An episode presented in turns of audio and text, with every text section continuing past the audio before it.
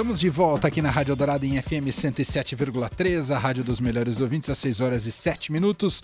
Seguimos ao vivo até às 7 horas da noite aqui com o programa, ainda com várias atrações e destaques. Tem um bloco de notas. Hoje é dia do Bem-Estar Estadão com a Adriana Moreira, que vai estar com a gente aqui no estúdio também. E eu abro essa hora conversando como todas as segundas, quartas e sextas, mas hoje é quinta-feira porque ela trocou com o Pedro Venceslau ontem. Tá aqui com a gente a Beatriz Bula. Oi, Bia, tudo bem? Oi, Emanuel, tudo bem? Eu sabia que você estava sem o Leandro aqui, vim te fazer companhia. Eu fiquei muito feliz. Eu ainda tô com dificuldade de falar. É engraçado, né? A gente fica tão acostumado, né, de ter um interlocutor, né, e a questão do diálogo e tudo mais. Sozinho ainda me perco todo aqui. Enfim, volta logo, Leandro. Mas que bom que você está aqui, Bia. Bom, antes da Bia comentar aqui, porque são muitos desdobramentos políticos, queria fazer um breve resumo, porque hoje o Sérgio Moro deu entrevista aqui à Rádio Eldorado, de manhã no Jornal Eldorado, e ele pediu que o presidente Luiz Inácio Lula da Silva apoie o seu projeto de lei para punir quem planeja atentados contra autoridades como uma forma de se redimir. Moro fez referência à declaração desta semana em que o petista afirmou que o seu pensamento enquanto preso era que só ficaria bem se se vingasse do ex-juiz da Lava Jato. Em entrevista à Rádio Eldorado, na manhã de hoje, como eu disse no Jornal Eldorado, o parlamentar ainda defendeu que a fala de Lula, caso tivesse sido feita pelo ex-presidente Jair Bolsonaro, teria sido muito mais criticada. Eu provo essas afirmações, mas o que, eu espero agora? Uma forma de se redimir em relação a isso, eu gostaria de ter o apoio do presidente da República para o meu projeto, gostaria de ter o apoio dos membros do parlamento aqui do PT para o meu projeto, porque é um projeto superpartidário. A gente não, não trata nada ali que possa afetar qualquer coisa relacionada ao PT. O projeto de lei de Moro, apresentado ontem, prevê a criação de crimes específicos para punir atos de planejamento de atentados contra autoridades públicas. A proposta é uma resposta ao planejamento do seu assassinato de outras autoridades, alvo de uma operação da Polícia Federal. Até o momento, nove pessoas foram presas. Moro se esquivou de politizar a ação da facção e agradeceu o esforço das polícias, ainda que com ressalvas. Acho que a Polícia Federal merece elogio, sim. Temos um corpo da Polícia Federal extremamente qualificado. Agora, ela cumpriu o dever legal dela, não fizeram nenhum favor, o governo atual não me fez nenhum favor. E quando eles ficam colocando por esse lado, né, criticando ao mesmo tempo em que prestam solidariedade, eu sinceramente acho que falta aí sim, aí vou utilizar a frase de um deles, aí falta sim algum patamar civilizatório que nós talvez tenhamos que alcançar.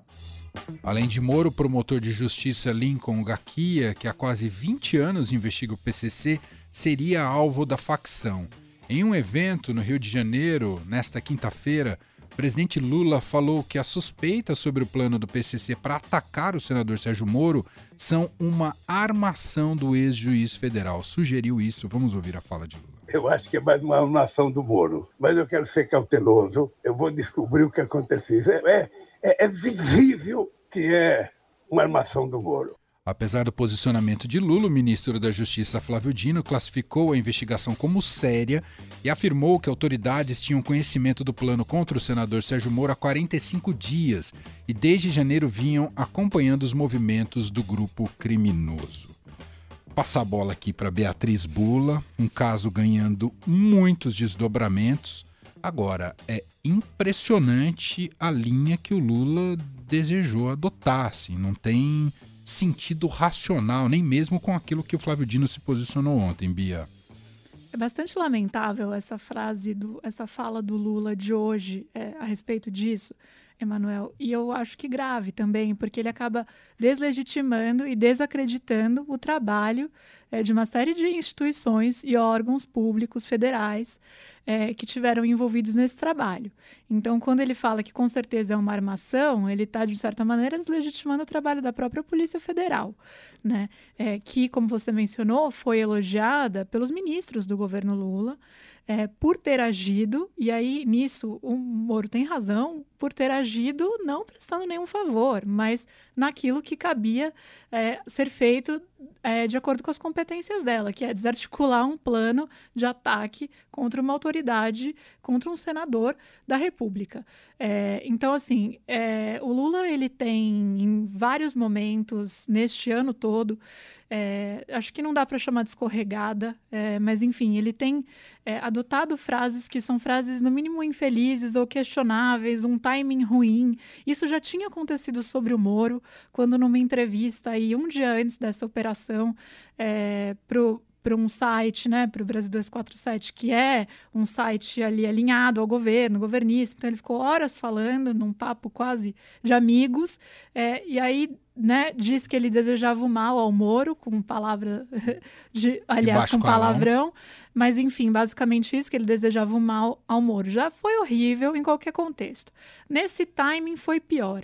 Aí no dia seguinte, né, ao invés de pegar e falar, é, a Polícia Federal cumpriu o seu papel, porque é, se ele achasse qualquer coisa a respeito é, dessa operação que não fosse é, o que já veio a público, o que foi divulgado, se tivesse algum tipo de desconfiança, isso deveria ser tratado do ponto de vista de investigação. É, não do ponto de vista de falar algo em termos de achismo é, que tem repercussões, porque tem, porque é isso.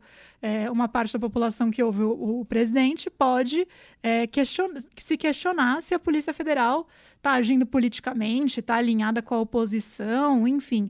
É, é, grave, assim. Então, eu acho que é, essas falas dele já vêm gerando, ele contrata uma crise atrás da outra, aparece nos seus discursos, o que mostra que o Lula tem alguma coisa diferente no Lula 3 do que tinha no Lula 1 e 2, mega habilidoso, aquele animal político. Não que ele deixe de ser, mas ele está é, num outro modo. Né? Parece que ele ligou uma, uma outra chavinha ali é, de mágoa em muitos momentos, apesar de ele falar que não guarda mágoa, etc. Mas parece sim de mágoa, parece sim é, de em alguns momentos de revanchismo, algo que ele prometeu que não faria na campanha, né? Que não faria um governo de revanchista, que seria né, um, quase um novo Lulinha Paz e Amor.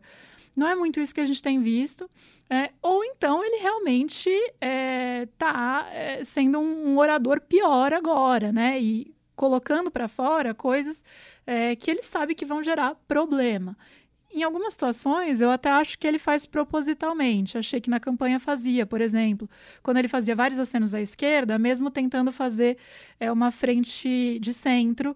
É, e eu acho que aquilo ali era uma, uma forma de compensar a base dele, compensar os eleitores mais fiéis, compensar a ala esquerda do PT, é, justamente por esses movimentos é, de centro, por colocar o Alckmin na chapa, por abraçar gente que a esquerda não queria que o Lula abraçasse. Então, é como se ele fizesse com uma mão e desse com uma mão e tirasse com a outra. Sim. É, agora, agora ele é presidente, né? Tudo isso tem repercussão muito diferente, muito maior. E achei que foi muito ruim, assim. Já achei que é ruim, a, é, é ruim a politização de uma coisa dessas do lado que for. E a gente já viu muito ontem a politização por parte da oposição né? É, até o, o ex-presidente Jair Bolsonaro, acho é, que fazendo uma, uma conexão completamente descabida, né? Exato, assim, e, e, e, mesmo relações com o que o Lula tinha dito no dia anterior, eu acho que é uma politização ruim disso, porque é claro que, que foi infeliz a fala dele também é, na, no dia anterior à, operação, à deflagração dessa operação, é, mas de novo, é, que, relacionar isso à tentativa de ataque ao Moro também não está muito certa. Ao que tudo indica é, do que se sabe de possíveis motivações, elas estão ligadas muito mais à atuação do Moro como ministro da Justiça, ex-ministro do Bolsonaro, do que como juiz da Lava Jato. Portanto, não tem relação aí com o que ele fez para o Lula. É, tudo isso ainda sendo apurado, é claro, tudo muito cedo, mas eu acho que é preciso dividir um pouco o que, que é a, a questão jurídica, de segurança, etc., do que, que é a questão política, e todos os lados botaram tudo num balaio só, parece, e isso é muito ruim. Assim. Hum, é, sem dúvida nenhuma, é muito ruim.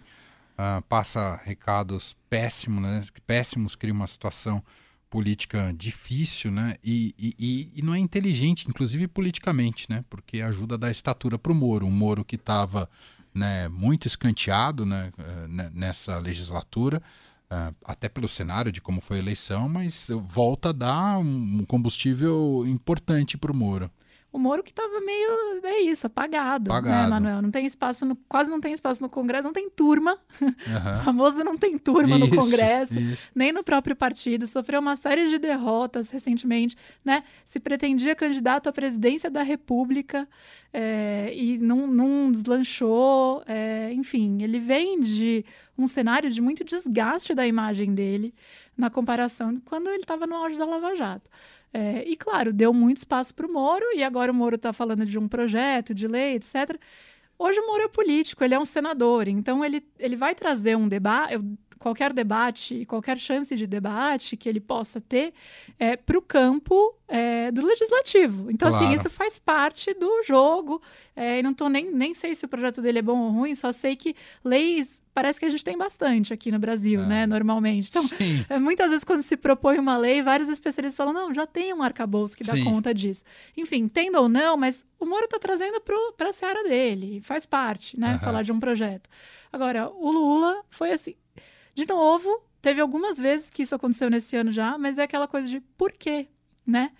Por que falar disso? Então, assim, é uma acusação leviana, sem nenhum indicativo de é, de que haja um indício, né, com relação Ele a isso. Ele mesmo se contradiz na fala dele, né? Fala, ah, é uma armação, mas eu preciso ver.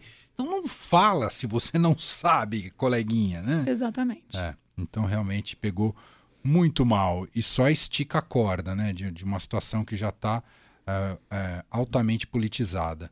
Bom, Vamos seguir nessa linha da retórica do Lula e dos problemas contratados por ele. Bom, a gente já sabe que havia uma relação muito difícil entre o governo federal e o Banco Central. E, claro, o foco dessa crise é a taxa Selic, que foi mantida em reunião do Copom nessa semana, nesta quarta-feira, no patamar de 13,75%. O Copom faz uma, uma defesa técnica em relação à manutenção dessa taxa, especialmente em relação à inflação. Não vou entrar, não vou entrar aqui no mérito econômico, se o Copom está certo ou não está certo, mas fato é que agora aumenta novamente a carga sobre o Roberto Campos Neto, presidente do Banco Central, carga de pressão em relação ao governo federal. O presidente Lula, nesta quinta-feira, voltou a fazer críticas e afirmou que a história julgará a decisão do Copom. O petista disse que a medida não tem explicação nenhuma no mundo e, que o presidente do Banco Central tem que cumprir a lei. Por isso, nessa quinta-feira, a Bolsa perdeu o patamar dos 100 mil pontos. No fechamento é, do principal índice da B3, caiu 2,29%. Eu vou arredondar para 97 mil pontos. O dólar subiu, fechou em R$ 5,29, com alta de 1,01%. Enfim, a pressão segue e a economia e o mercado reagem mal. Mas eu acho que, é, o, claro, o governo, o PT vão reclamar, mas estava no horizonte deles, eles sabiam é, que a chance de manter a taxa de juros atual existia se não houvesse uma sinalização com relação ao arcabouço fiscal que vai ser proposto para substituir o teto de gastos. É, e Inicialmente, o ministro da Fazenda, Fernando Haddad, indicou que o governo, portanto, apresentaria essa regra fiscal antes é, da reunião do Copom, o que seria até uma forma de pressionar né, é, o Copom a, a, começar essa, essa queda de juros, mas isso não foi feito. O governo optou por divulgar isso depois da volta da China. É, acredito, inclusive, Emanuel, que na verdade, ainda que tivesse se apresentado essa regra fiscal, se fosse muito em cima da hora, não daria tempo, o né? que se diz é que isso não seria suficiente. É, para que o Banco Central avaliasse é, a chance disso prosperar, porque um projeto é um projeto, mas ele precisa, é, ser, ele precisa ser analisado no Congresso. Então, assim, é, apresentando pós-volta da China, tendo um andamento rápido, como já houve uma sinalização por parte do Arthur Lira, de que pode dar um andamento rápido a isso em abril, aí me parece muito mais factível de que em maio é, haja uma, uma definição é, do, do Banco Central com relação à taxa de juros, sinalizando aí uma possível queda, mesmo porque é, há uma pressão grande, aí não é só do, do PT e, e, do Lula e do governo, mas há uma pressão grande por parte do empresariado também, que tem feito coro às críticas ao atual uhum. nível da taxa de juros.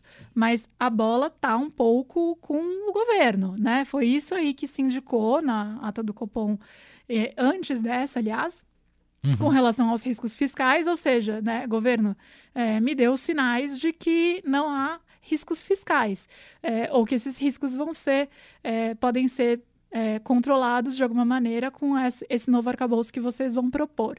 Então, está um pouco na mesa agora do governo, mas é isso, a pressão não, vai baixar em cima do Campos Neto é, nas próximas semanas. Vamos ver até onde isso é levado. Tenho a impressão que quando se apresentar uma regra fiscal, é, uhum. é, o debate passa a ser outro e, imagino, barra espero, mais produtivo. Perfeito.